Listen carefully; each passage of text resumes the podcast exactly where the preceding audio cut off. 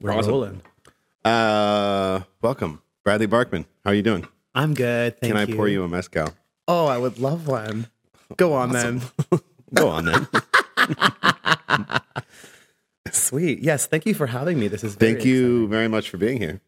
exciting. Hmm. I pleasure. want I want to start off with uh, one of my favorite things that happens at, at where we both work at Guilt and Company, um, where you also perform a lot. Um, and you were on shift there the other night. I think it was a Trilogy show. And Oh, yeah. you're standing at the door, and well, I don't even remember. I think it was it Jay Leonard or Jay Esplan. I don't remember which one. It was just Yeah. like Bradley Barkman, get the fuck up here. and you're like, okay, I guess. and then everybody that you had just like like checked their ID and talked to at the door for two to five minutes each sees you walk up on stage and fucking slay Tennessee whiskey. and I just love it. And I've seen you do that a lot. Yeah, well, I think that's the magical thing about Guilt and Co, isn't it? Is that uh, it has created a such a community over the years, Yeah. and the community is as such that moments like that can happen at any given moment. There, it did startle me though that particular Yeah. experience because I was checking IDs on the door um, as your friendly Guilt and Co host. And, and then, yeah, hearing your name booming across the room.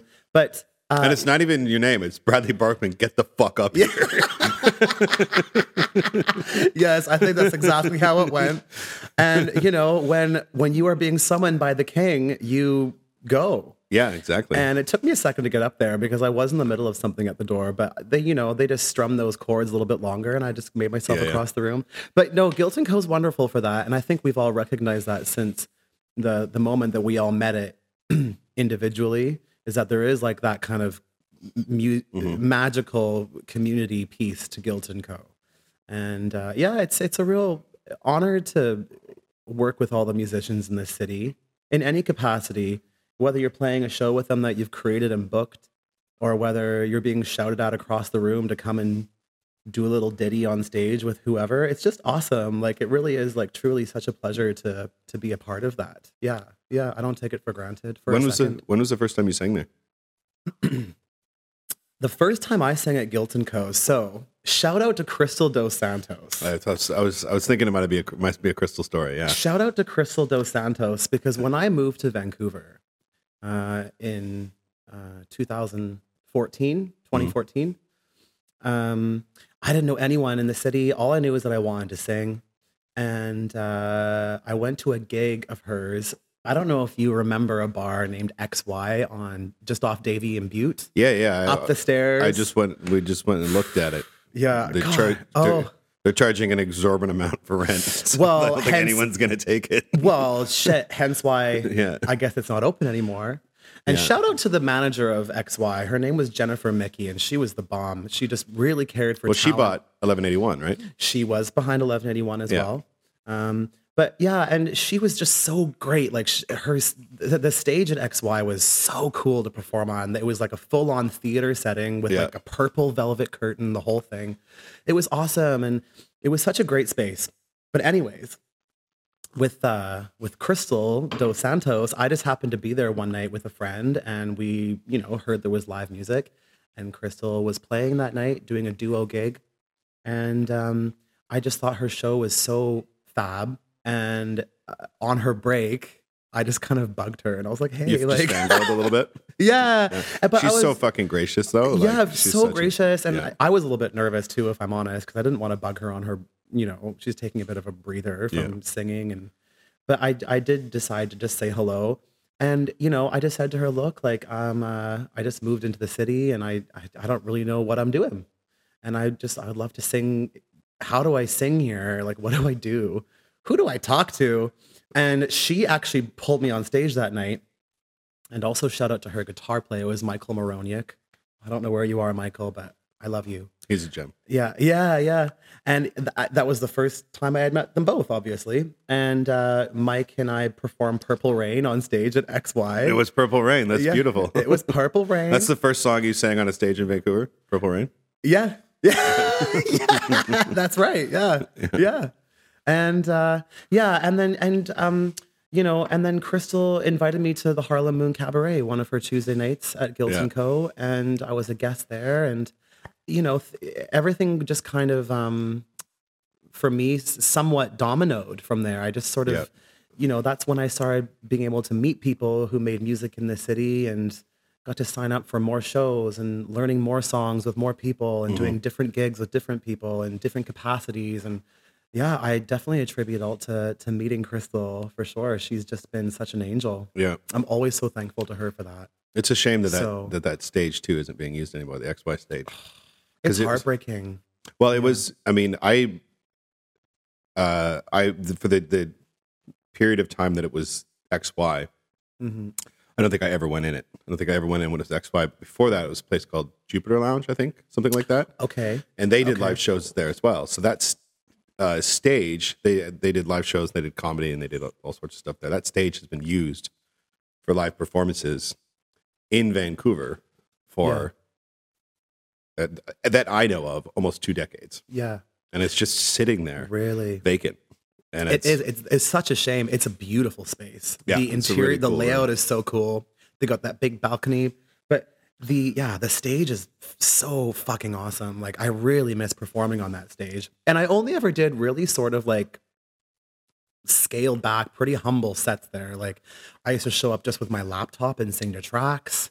Um, I think I did bring a guitar player once, um, but it was just the environment and just like the Davie community yeah, can be so supportive Mm-hmm. of uh, the talent within their community and the talent that goes up on the stages within Davie Village. Like it was just such an incredible feeling to which is why I think, uh, and I've had this conversation with a few people, um, uh, uh, Josh Wiper and um, Mhm. other people in in in both people that cross over in between music and hospitality about how much that that that neighborhood needs a stage again. Yeah, that has yeah, you know because it's great you know like uh uh uh there's also lots of great drag that happens happens down there but the live music just doesn't really exist down there anymore. Yeah.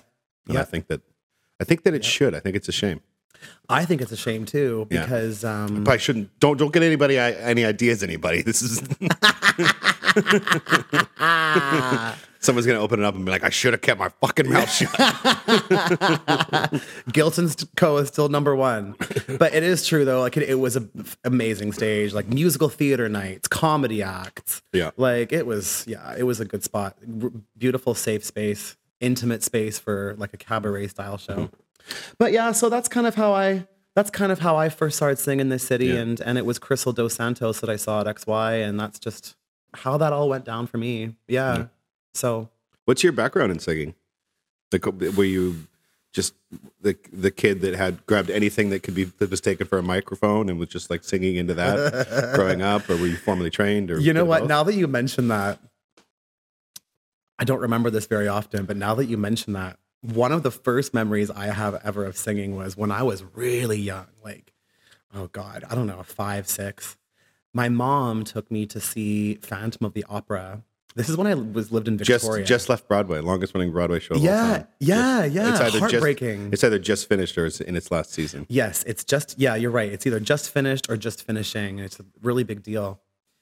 And uh um but I remember my mom had the Canadian cast recording on cassette tape and she was so proud of that tape. Like she just loved that recording. I remember it.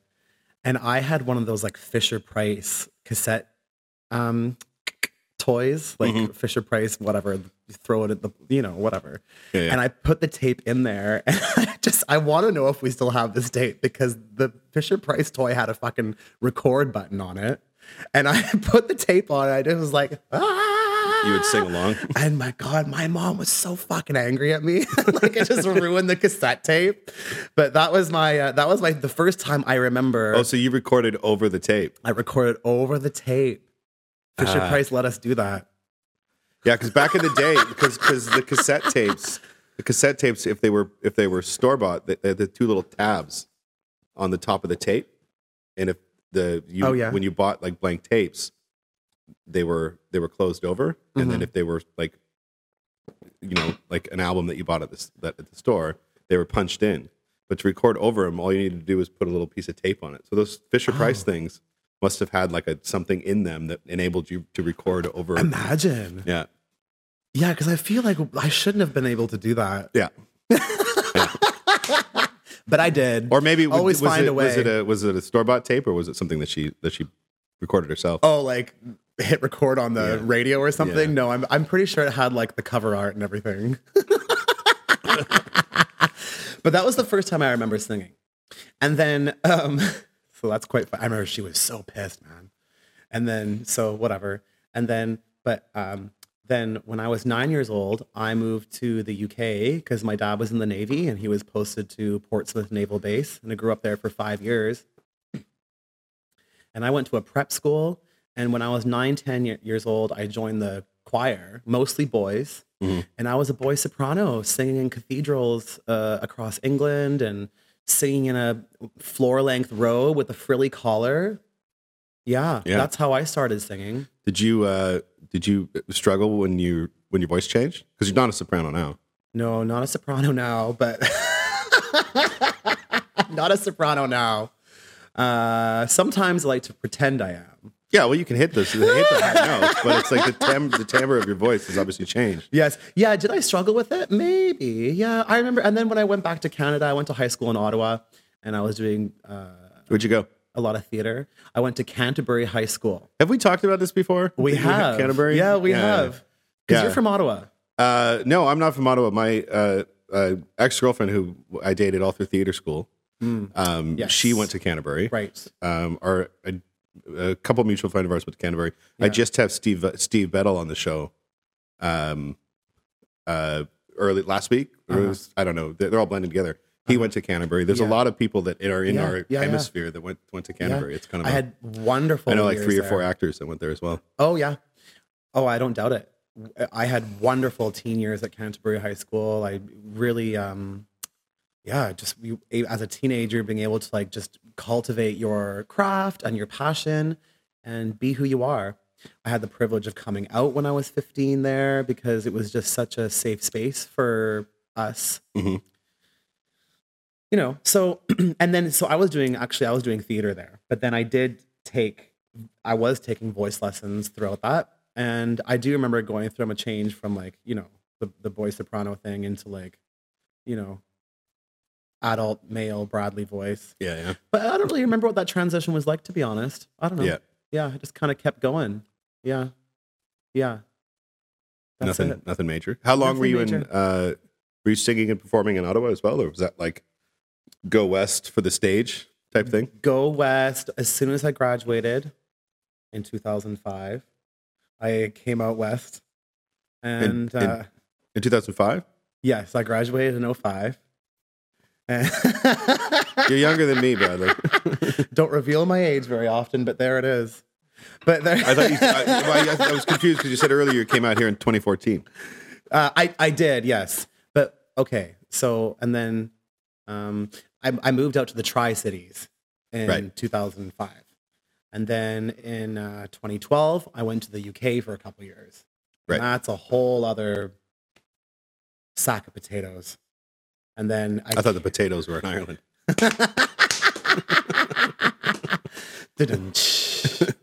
yeah, They're in England as well.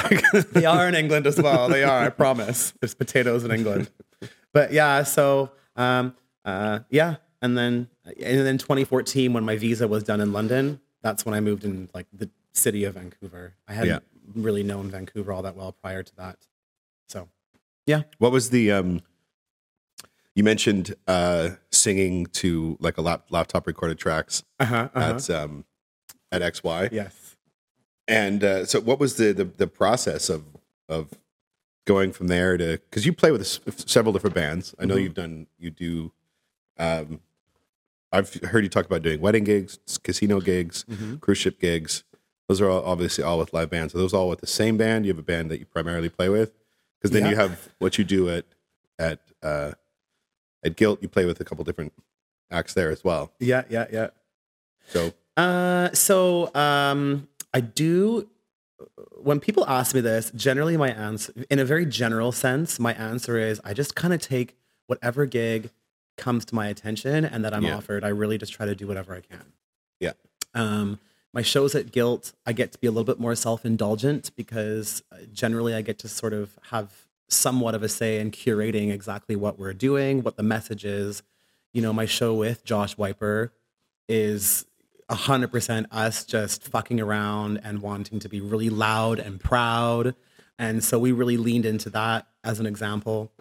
But um, I sing with a cover band. I sing with the Famous Players Band. I have been with them for like six or seven Right. years, Yeah. and that's where I do like all the weddings and the corporate events and and uh, casinos, and you know it keeps me super busy all throughout the year. Yeah. Is that who you did the the cruise ship stuff with? Cruise ship stuff is not with them. No, cruise ship stuff is something that walked into my life uh, with uh, an old colleague of mine that I used to sing with. Uh, his name is Cody Carey. Fantastic, beautifully trained tenor voice, gentleman, uh, handsome. Tell me more. but he he he he does the cruise ship thing, and um, I guess uh, so. They do a trio on the cruise ships. Um, they do two shows. One is called Citizen West, and one is called Bailamos. And uh, I guess for one of their contracts, they were man down for some. You know, someone had to step out for whatever reason, and they asked me to join that. And that's when I started dabbling into the cruise ship thing. So that's kind of new to me. But um, God, that's a whole other thing too. Like that's been a wild ride. Did that a few times over the last year as well. yeah. Yeah, yeah. I've heard what's what's this is such, such a broad and, and possibly loaded question, but what's cruise ship life like? Cruise ship life is well, it is it is as awesome as it seems. Um, you know, I'll be honest though, sometimes it can be a little bit isolating and sometimes it can be a little bit um Because you don't interact really with from what I, I don't know if this is true with the with the with talent, but I've talked to people who've worked cruise ships, like either chefs or bartenders, right. and there's not when you're not working, there's like zero interaction with anybody Yeah. that's purchased a Right. ticket for the cruise. So in yes, Is that I, true? I've heard that somewhat as well. Now, in my specific um, situation, wasn't part of like uh, crew entertainment. So uh, when we go on board, we go on as guest entertainment, and it's a little bit of a different story with that. You get your own room in the guest areas, and uh, and you do interact with the guests, and you eat in the same rooms as them, and all that. Um, but you know, it, it's listen, it's it really is fabulous. It's it's a it's a wonderful experience. It's a challenging experience as a musician. Are you playing every night?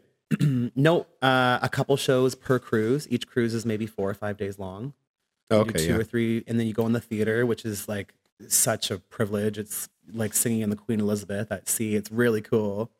Um, but you know, as soon as you do a show, you can't leave your room without everyone saying Right. hello and Yeah. and listen. It is so lovely, like it really is. Yeah. Um, but I'm the kind of person who just like really needs their morning coffee before I kind of get too public. So Yeah. you know, going up ten decks to get to pour a cup of coffee and then by having to talk to the whole ship on the way up can be a bit of a challenge for me, but it's a good challenge. Um, but yeah, but uh, more than anything, It's like I'll be nice after this coffee, please, please. Don't let me show you my asshole.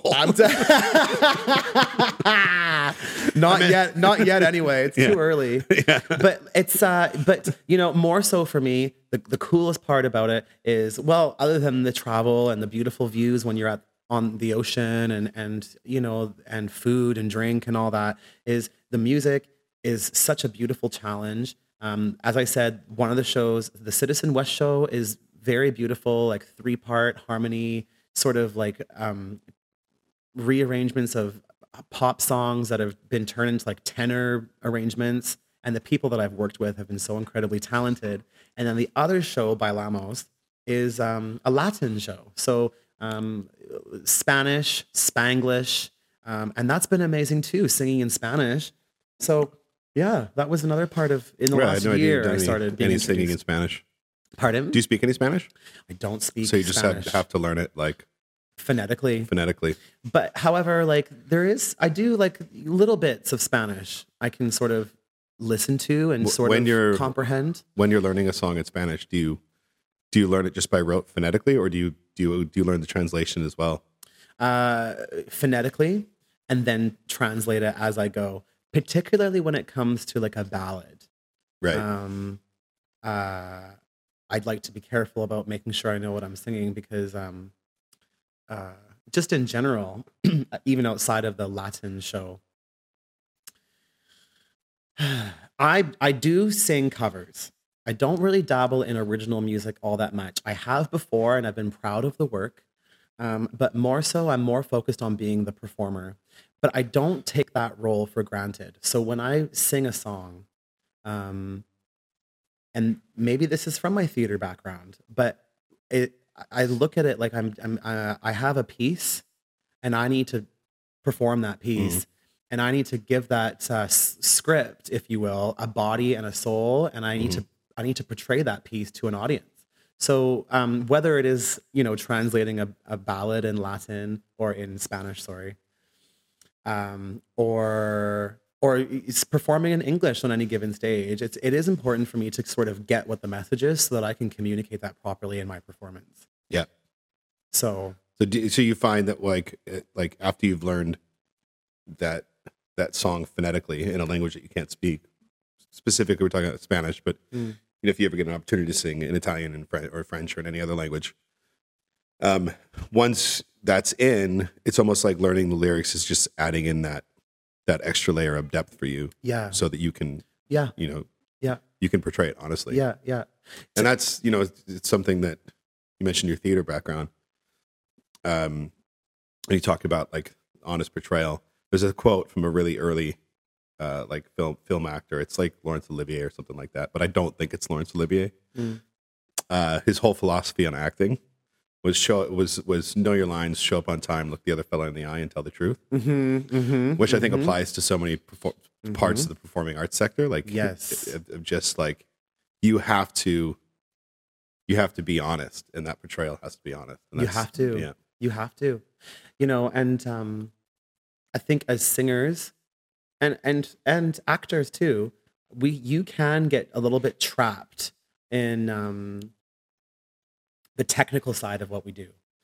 Uh, it's very easy to, and it's because we enjoy it. We Mhm. like being disciplined, and we like sounding good, and you know, and and ticking off technical boxes. But the older I get, the more um, uh, the more entitled and more self-indulged I feel Mhm. to sort of let some of that go and focus on that piece of like the honesty of it and and the portrayal and kind of not um not to you know one of my voice teachers always said learn the technical piece get your vocal exercises down and learn the song and then emote the song before, Right.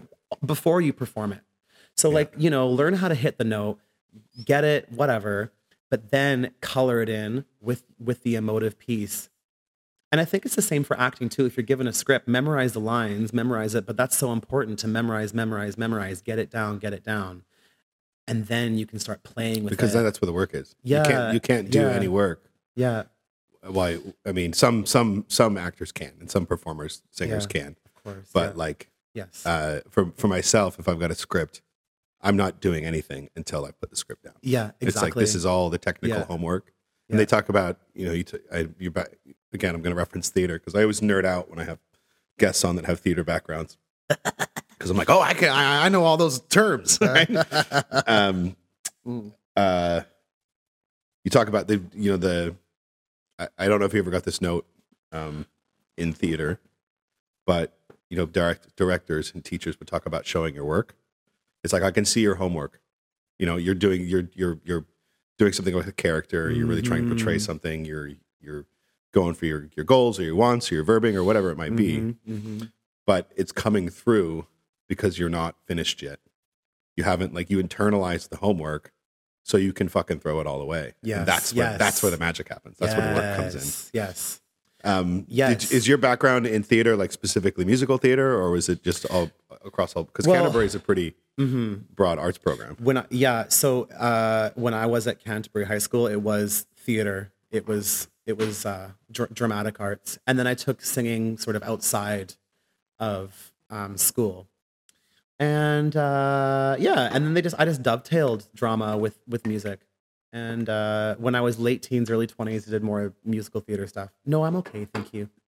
Um, but um, yeah, I uh, I think that having um, I think having the theater background was a massive um, benefit to me when I decided to start focusing on music because it did.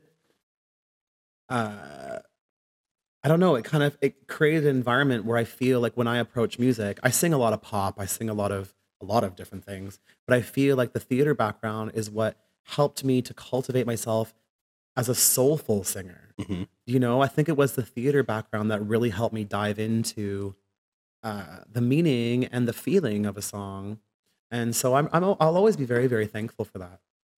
And and sometimes I miss theater actually. So I don't know.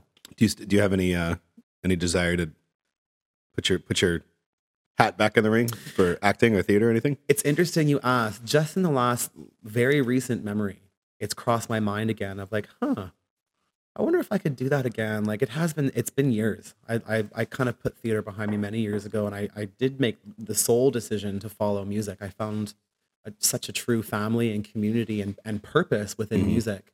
Um, but recently, I've sort of thought like, huh, could I get back into theater again? So we'll see. I don't know. I don't really know what that looks like, but I am definitely thankful for what it's given me as an artist, yeah. and I carry it with me still. Uh, yeah, I'm always going to be thankful for that. So we'll see.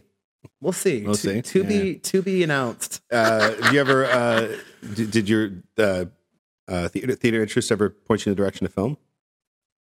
Uh, not really. No. No, always strictly sort of uh, theater, Yeah. acting. But uh, I've dabbled in a couple. I've had the the absolute pleasure of working on a short film um, with. Do you know Marley Collins? Of course, Yeah, yeah, yeah. You should So, look- you should hey, take- girl. you should take a look at my my my eye calendar. Okay, okay. It says Bradley Barkman, two o'clock. Bradley Collins, five o'clock. Shit, are you Yeah, serious? she's, we got her this afternoon. Yeah, that bitch coming. is coming in here later. Yeah. okay, well, hey, I love her. I, I, fucking love Marley. I haven't Collins. seen She's her in so long. Oh, I love she Marley. really good friend of mine um, that I used to work with at Guilt, who's a, a actor in the city. I don't know if do you know Keisha Haynes. Who? Keisha Haynes. Yes, I do. Yes, I do. I know. Mar- I know. I know Marley through Keisha. I'm Um, laughing because the the few times I have interacted with Keisha, we've laughed like that. Oh yeah, yeah. She, her laugh is fucking infectious. Yeah. I've Shout out to Keisha. She's doing really well. right Shout now. out to Keisha. Like she, um, I've had some belly laughs with that girl. Yes, Yeah. yes, yeah. Yeah. But yeah, so I, in terms of film, I did do a short film with Marley. She produced it, and she was also acting in it. It was directed by Issa, Issa Contractor. He's all, he's an amazing drummer as well. Uh, yeah, I know Issa. Yeah, yeah. I know. I've, I've met Issa. Yeah, and um, and he's a wonderful film director, writer, producer, and he does a whole bunch of wonderful short film work. And uh, I did do a, a role in one of his short films, and it was awesome. It was really, really cool. Actually, Yeah. I quite liked that experience too. That's another thing that I was like, oh, I wonder if I could do that again. Yeah, so I don't know. Sky's the limit, Bradley. Yeah. I was gonna get a fire under my butt and get it done. You know? I don't Well, know. you are very busy. Yeah, I like to keep Yeah. busy. I do like to keep busy, but um, yeah, I don't know. I just I I'll take as I said a few minutes ago, I'll take anything that comes my way, Yeah. and I'll never say never or no to nothing. Uh, I like to just try to be brave, and sometimes I fall on my face, and sometimes I make a burger out of it, and sometimes it doesn't go so well. But I'm not afraid of of that. Mhm. You know, if you're gonna do a scene that you might not feel that strong with, or if you're gonna sing a song that maybe you don't feel all that strong with, I don't know, man. Just do it. Yeah, I, it's funny. I had Just do it. uh, we had Emmett Jerome on recently, um, yes. Okay. who's a sweetheart. Yeah. Uh, and he yeah. was talking about. Uh, he didn't actually say it. This is a terminology I know. I know again from theater, but beginner's mind. But he was he was he was he was you know talking about all of the tenets of that that ideology and the Mhm. way he approaches music and the way he, Mhm. he he approaches uh, uh, everything that he does for his his career is Mhm. to like approach everything as a beginner, Mhm. um, always, uh, you know, being ready and willing to learn. And I think a big part of that, which you just touched touched on, is being fucking okay with failing, Yeah. um, or being Yes. okay falling flat on your face. And that's like you're never gonna you're never gonna grow. You're never gonna find out what you're capable of Mm. if you don't take on things that you're uncomfortable with being in that that's one of the things that i love about uh, music and performance and acting is being in that place of discomfort Yeah.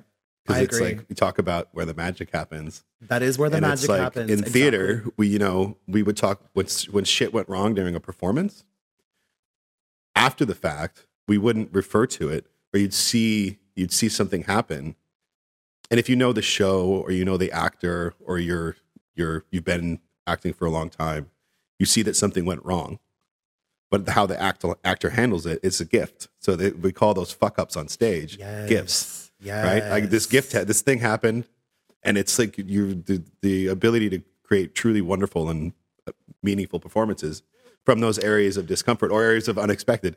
Case in point, when you got called up by Trilogy, it was just like like that. Like it was nothing Here went we go. wrong, but it's just like that. Like you're standing at the fucking door, just thinking it's another you know another day at the races, and all of a sudden you're on stage with Mm-hmm. your server belt still on. It's like. And the crowd fucking loved it. They were so, and I saw people. we like to keep it glamorous. yeah, I saw people coming up to you afterwards, and it's it's so funny too. Like, and I think you ended up closing out that night uh, serving, Uh-huh. Um, yes, yes, yes. and you like going to those ta- tables afterwards. You get that the immediate audience, audience interaction because they just saw you kill it on stage. That's really and now precious. you're bringing them a, a martini. Yeah, yeah. Ain't that showbiz though, hey? oh, totally. Yeah. But uh, yeah, yeah, it, it, it's that's a that is very a precious feeling, and I couldn't agree more with. Um, you know, whenever someone tells me they want to start singing, or maybe they already are a singer, maybe they're already taking vo- voice lessons, and but they're a little bit nervous to go on stage and perform publicly or in uh, any sort of capacity like that. And I always say to them, like, if my feedback is solicited, of course, you know, don't be afraid to sound ugly. Who cares? This is Yeah. live music. Like, don't be afraid to sound ugly. Because if you push yourself into an area that you want to be, but maybe you don't know how it's going to go, as you said, that's this where like something really special could happen. And it gives you more confidence if it does go right Mhm. too. It's like, oh yeah. And if it goes wrong, you learn from it, like, oh, I'll do it differently next time. I've never worried about being embarrassed about making a mistake on stage, whether it's like hitting a bum note or forgetting a lyric. I've never been afraid of that. Like I just uh I just I really feel like it's important to somewhat go with the flow. Does it scare the shit out of me? Yes, it does. And does the Virgo brain in me sometimes go into overdrive thinking like, "Oh, they all hate me. Oh, I'm so embarrassed. Oh, or whatever." But uh, ultimately I always tell that voice to just shut the fuck up because it, I think it is so important to maintain the integrity of just honesty and um, and being super open on stage and allowing mistakes to happen. I think that's so important um, as an artist to to be willing to do that. So I'm thankful for those moments. yeah, Truly. yeah. I'll drink to that. Yeah. Hell yeah. Cheers. Beautiful mezcal. Oof. It's nice, a little bit spicy for an afternoon combo, but here we are. Well, technically, yeah, it's it's afternoon. It's afternoon. We don't have to feel feel feel, feel guilty. I wouldn't have anyway. It doesn't matter what time it was. Who are we fooling? Yeah, so You can always tell, like if if anyone ever like you know watches them back, you can tell what kind what time of day they were filmed in.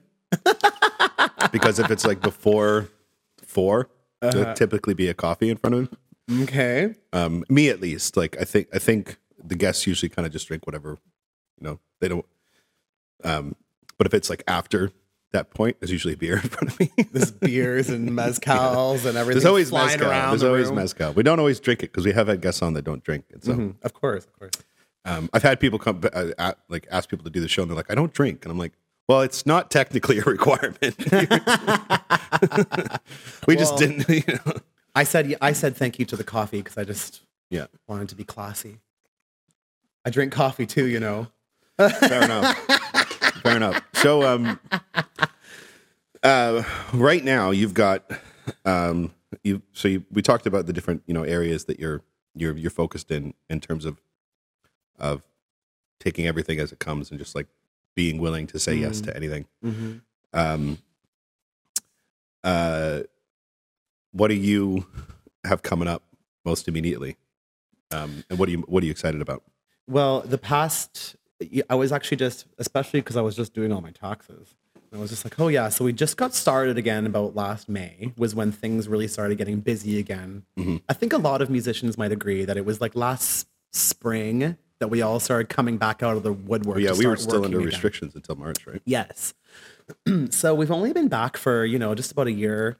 Um, and I feel extremely blessed that I've been, there's been times in the last year where I've been the busiest I've ever been as a musician. And I'm in so incredibly thankful, incredibly thankful for that. And I just want to keep it going. I want to keep the fire burning. Um, I got a lot of things in my head that I would like to accomplish. Um, there's you know one man show on the horizon that I'd like to produce and put together. A lot of thoughts spinning around that, and a lot of execution to to do around that. Um, Is that that's strictly like a musical? Music- Performance? a music Yeah. performance, yeah. Um, and we'll see where that goes. And then yeah, we'll see. I don't know. we I have a Bradley Barkman one man one man sheet theater show coming out. yeah, maybe, maybe. I've got there's so many artists that I'd love to tribute. Um, you know, call it the cover artist in me, fine, whatever. But Yeah. I love my icons, like the ones that taught me, um, how the one the ones that I say taught me how to Yeah. sing and perform. You know, I love paying tribute to my icons, and I would, you know, we'll see. I'd like to, I'd like to do that, even more of that, and so we'll see what comes of that. Um, but I think that, like I touched earlier on, uh, original stuff, and again, very recently, the wheels have been turning about perhaps being ready to go back into original material. I've recently entered a new chapter of my life where there's a lot of firsts and a lot of Mhm. new things for me. Um, I'm newly single. Uh, I live on my own for the first time in my life. Um, and I, I'm 35 years old and I feel like I'm really, I've got this uh, luxury to sort of find out who I am right now. And uh, uh, I'm really enjoying the ride. And I want to take my craft along with me as Yeah. much as I can with that journey as well. Um, so, uh, yeah. I want to talk Yeah. about um, two things you just mentioned there because you talked about you know pursuing, uh, possibly pursuing originals again. Um, so throwing out throwing that out there um, right now in case we forget to talk about it, we can circle back around it. But I want to talk about your icons because you mentioned that your first song that you've um, uh, performed on a stage in Vancouver It was Purple Rain Ah, yes. which is one of my all-time favorite songs. And when you play it at Guilt, I fucking absolutely love it. Um, is that would you consider Prince an icon? Thank you. That's really sweet. Thank you. Uh, yes. Oh, Yeah, I'm I'm in the I'm in the back doing my my best impersonation of every diva that ever lived every time you play that song. Brandon and I, for those listeners at home, we have a shared love for Christina Aguilera. I hope you don't mind me saying that. I do not mind it at all. I do not mind it at all. I fucking love Christina. I remember one of the first times we met, we bonded over that. We were probably yeah. so in our I was cups. hoping you were going to bring it up. That's why I was like, I remember we were so in our cups. We're like, I love Christina. Me too. No shit. yeah, Uh, yes, Christina is. She's kind of like a guilty pleasure icon because I grew up listening to her, and I just Yeah. fuck, always thought she was a badass. And for you know, you know, for the queer community in particular, she was always there for Yeah. us. So that Yeah. was a big deal to me growing up, and having someone like that to look up to as a musician and as an artist, just always being there for. Uh, just being such an ally to the the queer community and i was always thankful for that Mhm. because beautiful came out when i was coming out of the closet and kind of like struggling and coming to terms with my identity my sexuality so I, i'll always be thankful for that because um for a lot of us that process is very very difficult and it's so easy to internalize it but when you see someone who's representing you and who is uh, shouting on your behalf you become so thankful because you Mhm. start to feel a little bit more courage, a little bit more empowerment. So, you know, Christina in particular, yeah, like she's does she does the voice and she's all over the place with the melisma and she gives us everything we want with like the big the vocals. Of course, I love that the costumes, you know, etc. But that to me is one of the reasons why I tr- I truly uh, feel so close to her as an icon because she uh, helped me get through a lot of things that I was questioning about myself at a young age. So Christina's one. And we've got that out of the way. uh, Prince. Yeah. Um, another really big one is George Michael. Oh yeah. Huge, huge Yeah. inspiration for me. I listen to him all the time. I think one of the most underrated songwriters. Mhm. An completely angelic voice. Um, and I think it's also important to note on the record that what's really special about George was many, many things.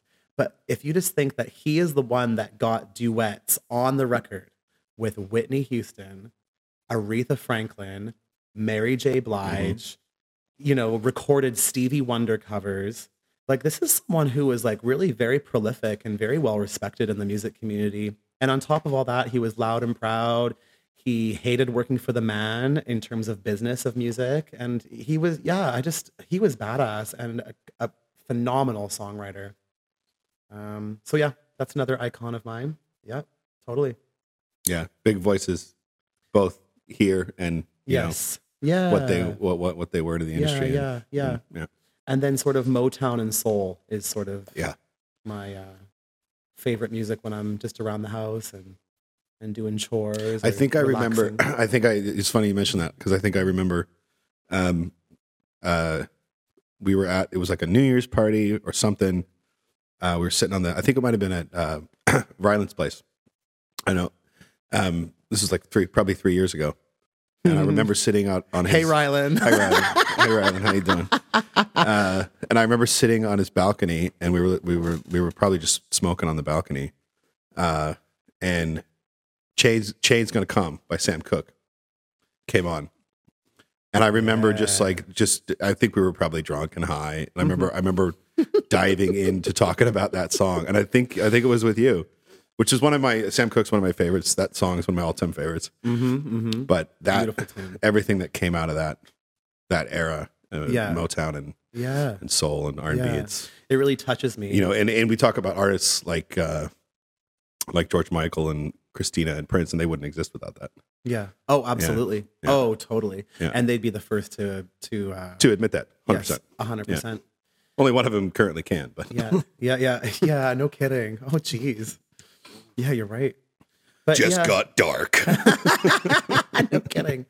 Yeah, it's I uh, I love to pay tribute to the to my icons because um yeah, I just do. I just think it's and I think it's I was given the advice once too to study your icons. Mhm. And uh and to anyone that watches RuPaul's Drag Race, RuPaul will always be the first one to say, just copy. Yeah. Just fucking copy it. Who cares? Copy. Good artists borrow, great artists steal. Yeah, like what? Yeah, like Yeah. you know. I mean, don't uh, try to sell it as your own, but you're paying homage and you're inspired by, and just fucking copy. I saw this. just copy it. Who cares? I saw this interview with Dave Grohl the other day, who was talking to. I don't remember who he was who he was talking to, but it's him talking to like an old disco drummer from the seventies, and he's telling this drummer that like all of his like fills and stuff that he, Mm.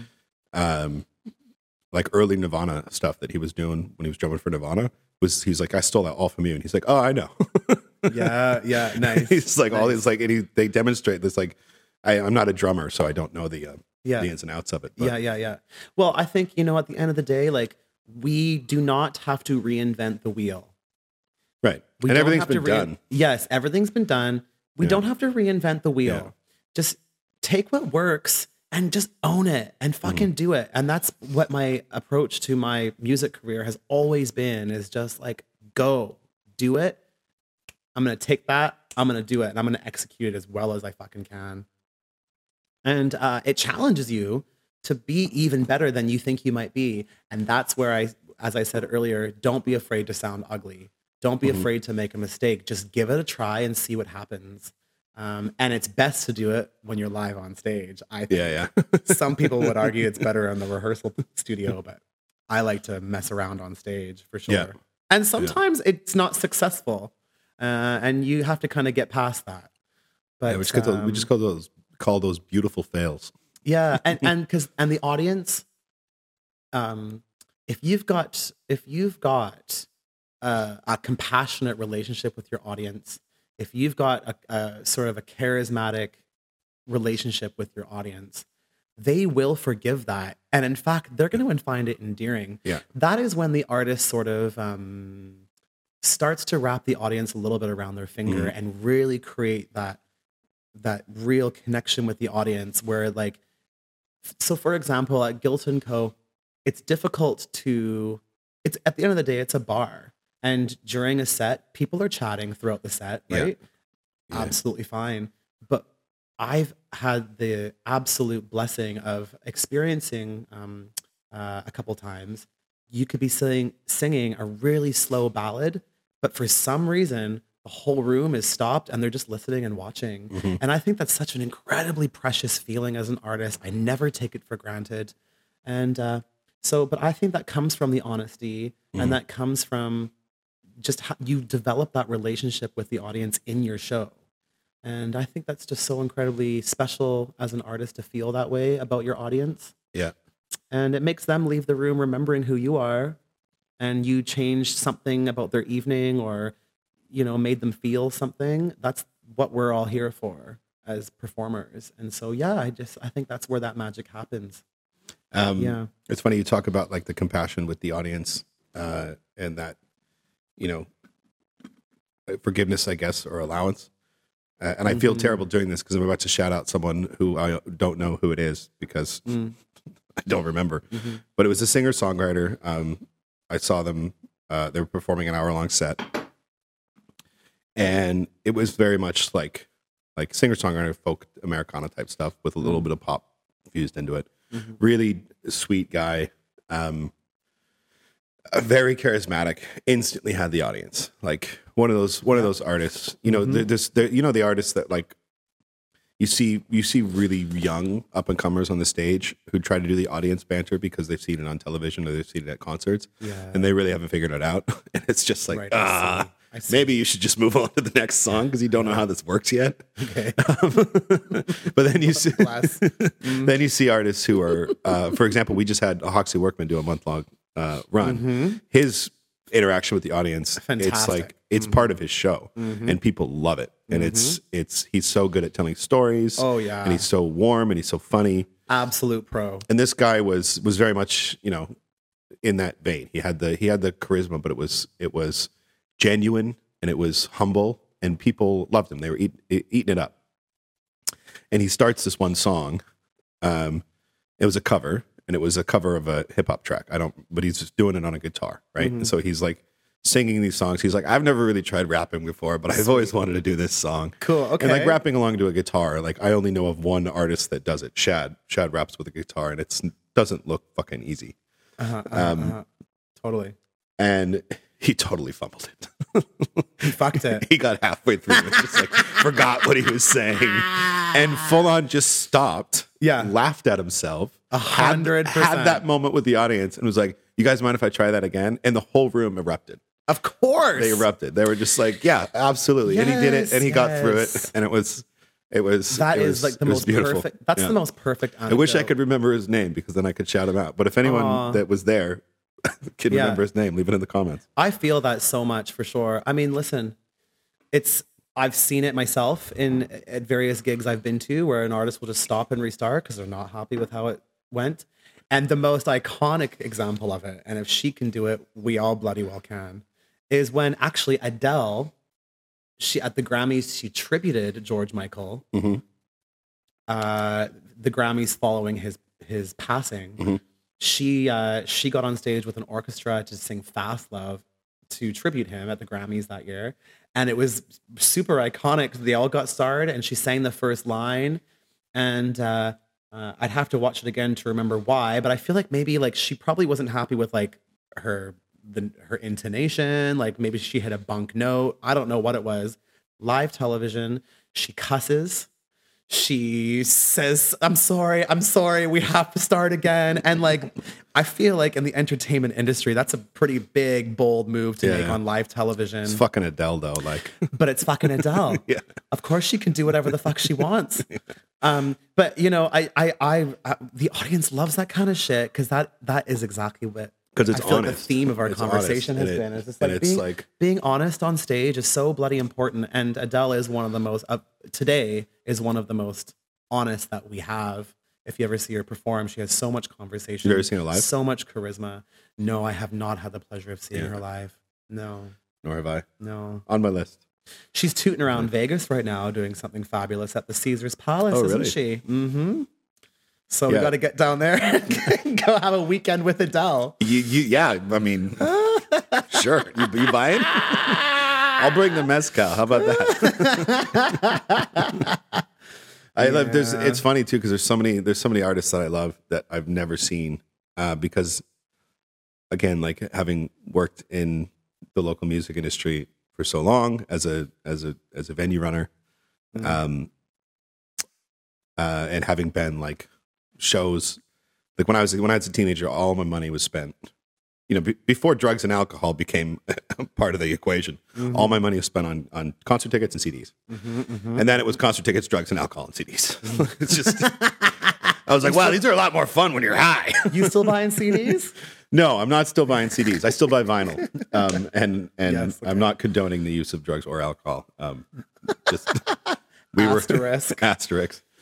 Uh, I'm not not condoning it, but off a track. hole. Um, ah, fuck! I talk, forgot, forgot what I was talking about. Sorry. This happens. Uh, mm, when you were younger, CDs. Oh, I feel like with artists, they get to a certain point where I'll, I might never see them ever perform Mhm. unless, like, I would I would pay for a Christina like arena show, Mhm. but I wouldn't pay for a Black Keys arena show Mm. because if I can't see Black Keys like outside or in a small venue, I'm, I'm nah. not interested. Mm. I see what you mean. um, because they get to a certain point where they're like, it's not worth it for them to do a show, or where they can, if you can sell out an arena or a stadium, you're gonna. But those shows are so much less fulfilling for me. Mhm. No, no, no disrespect to the artists that get to that point and they can sell those tickets. Mhm. But it, when they're there, I'm like, I'm, I'm either gonna, it's gonna be 20 years when you're doing smaller, smaller gigs again, or it's gonna be catching you at a festival. Is the, next, is the only time I'm ever gonna see you. Yeah. But there are some that I'll like bite the bullet for whatever the heck. I'm going to see Blink 182. Like You are. I mean, like, like oh, that's good. there. When I was when I was 15, and I was 15 when the album Enema the Sta- State came out. Uh-huh, uh-huh, uh-huh. I don't know if I don't remember the, the, the album, but it's the it's the nurse with the Yes. syringe. Yes, I know and that album. the cleavage. And I just remember holding it in the store and being like, Am I allowed to buy this? There's so much boob on this cover. oh, that is so funny, Brandon. and then yeah, it was a big part of my my psyche at that point. Someone asked me if I wanted to go, and I was like, sure. Yeah, Hell yeah. I'll go. Where are they performing? No idea. Okay. One of the big places. I kept all my CDs. I have all of my CDs in a box. Really? Yes. I have all of most of my CDs in boxes throughout my storage unit.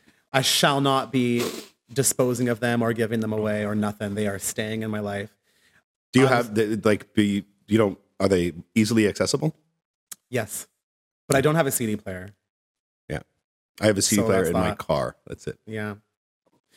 But um, the biggest collection I have is actually, and I'm quite proud to say that the biggest collection I have is the Spice Girls. I've got every single album, every single.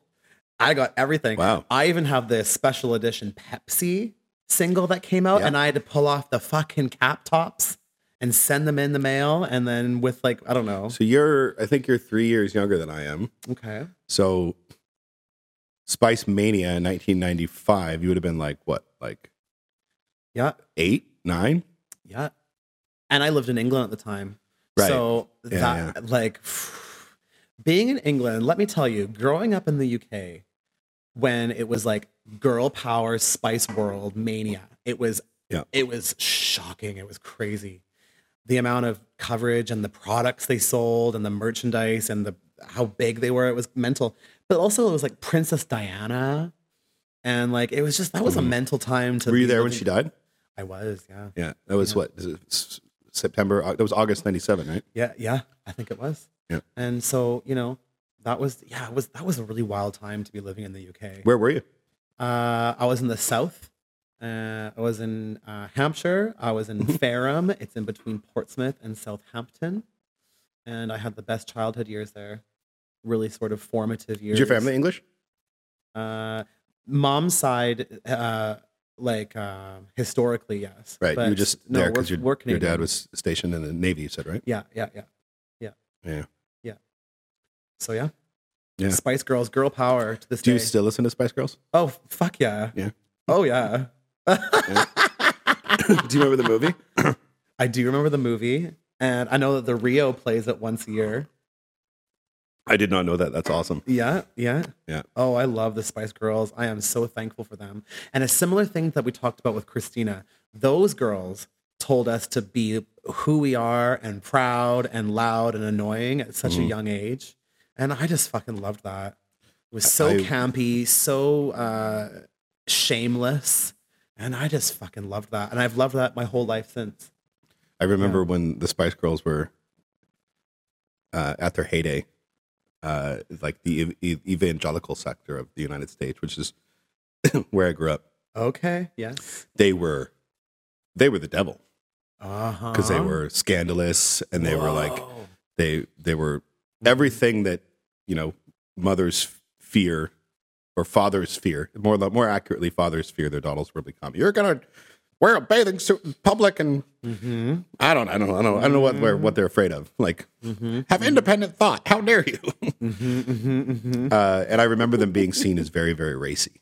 Like they were like Yes. super racy. And then you know Britney and Christina Mm-hmm. and all that. You know it just Kept you going. you look back at like you watch those videos now, and I still love them.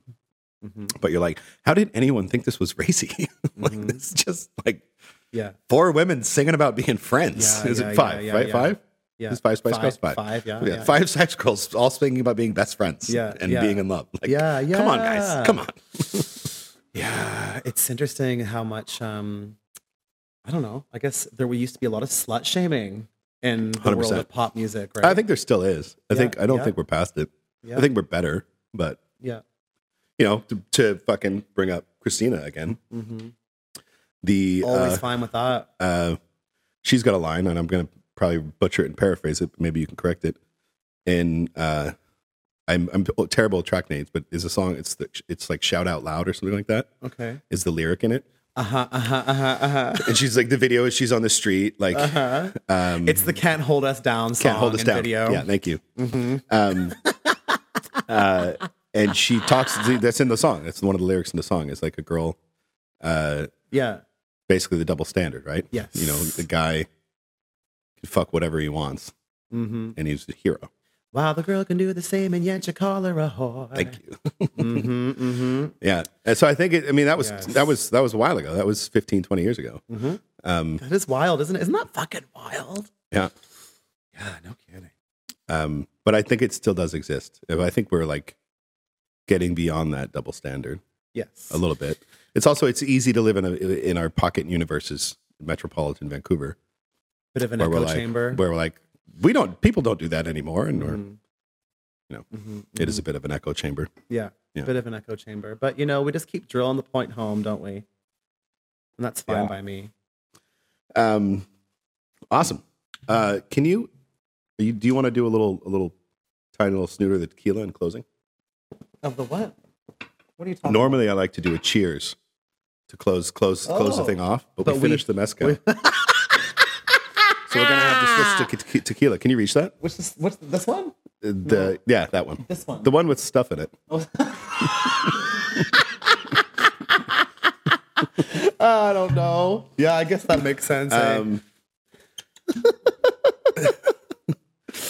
uh, I want to thank you so much for being here. oh, thank you for having me. This has um, It been was so a delight pleasant. talking to you. It has been uh, to Um, talk to you as well. Thank you. Uh, I do want to to close off with one thing that I that I, one more thing about Christina, just because I don't often get to talk to Christina fans. This is fun for me. It's What- like finding a unicorn when you find another one. It's like, Yeah. let's talk, Christina. Yeah. what I loved about Christina, and I still love about Christina, is when when all those when that when the market was being flooded by um record execs like that that that putting young girls like the you know like the uh Britney was was marketed as as as a teenage virgin. Mm-hmm, mm-hmm, mm-hmm, mm-hmm, mm-hmm, dressed like a sex god. Mm-hmm, mm-hmm, that was what it was. And it was it was like this is really really selling guys. Mm-hmm, mm-hmm. Christina had same thing happen to her. But what different what made her different from a lot of the other artists that were being put forward, like like the Jessica Simpsons and the and the Britney Spears, not to discredit any of that what they were as artists. They were all great, brilliant performers, great dancers. Great But she had a fucking voice. Yeah, You know, she's got a five octave voice. yeah. Like she's got a like that's like Mariah Carey level shit. Mm-hmm. Um, and a message. Yeah, Like she has something to say. yeah, Yeah. awesome. So So fucking cheers to Christina Aguilera. Thank you for Cheers. everything. cheers to Christina From Bradley Aguilera. and Brandon. from Bradley and Brandon. Much love. cheers. Well, thank you so much for having me. Thanks for being here. Yeah, how fun.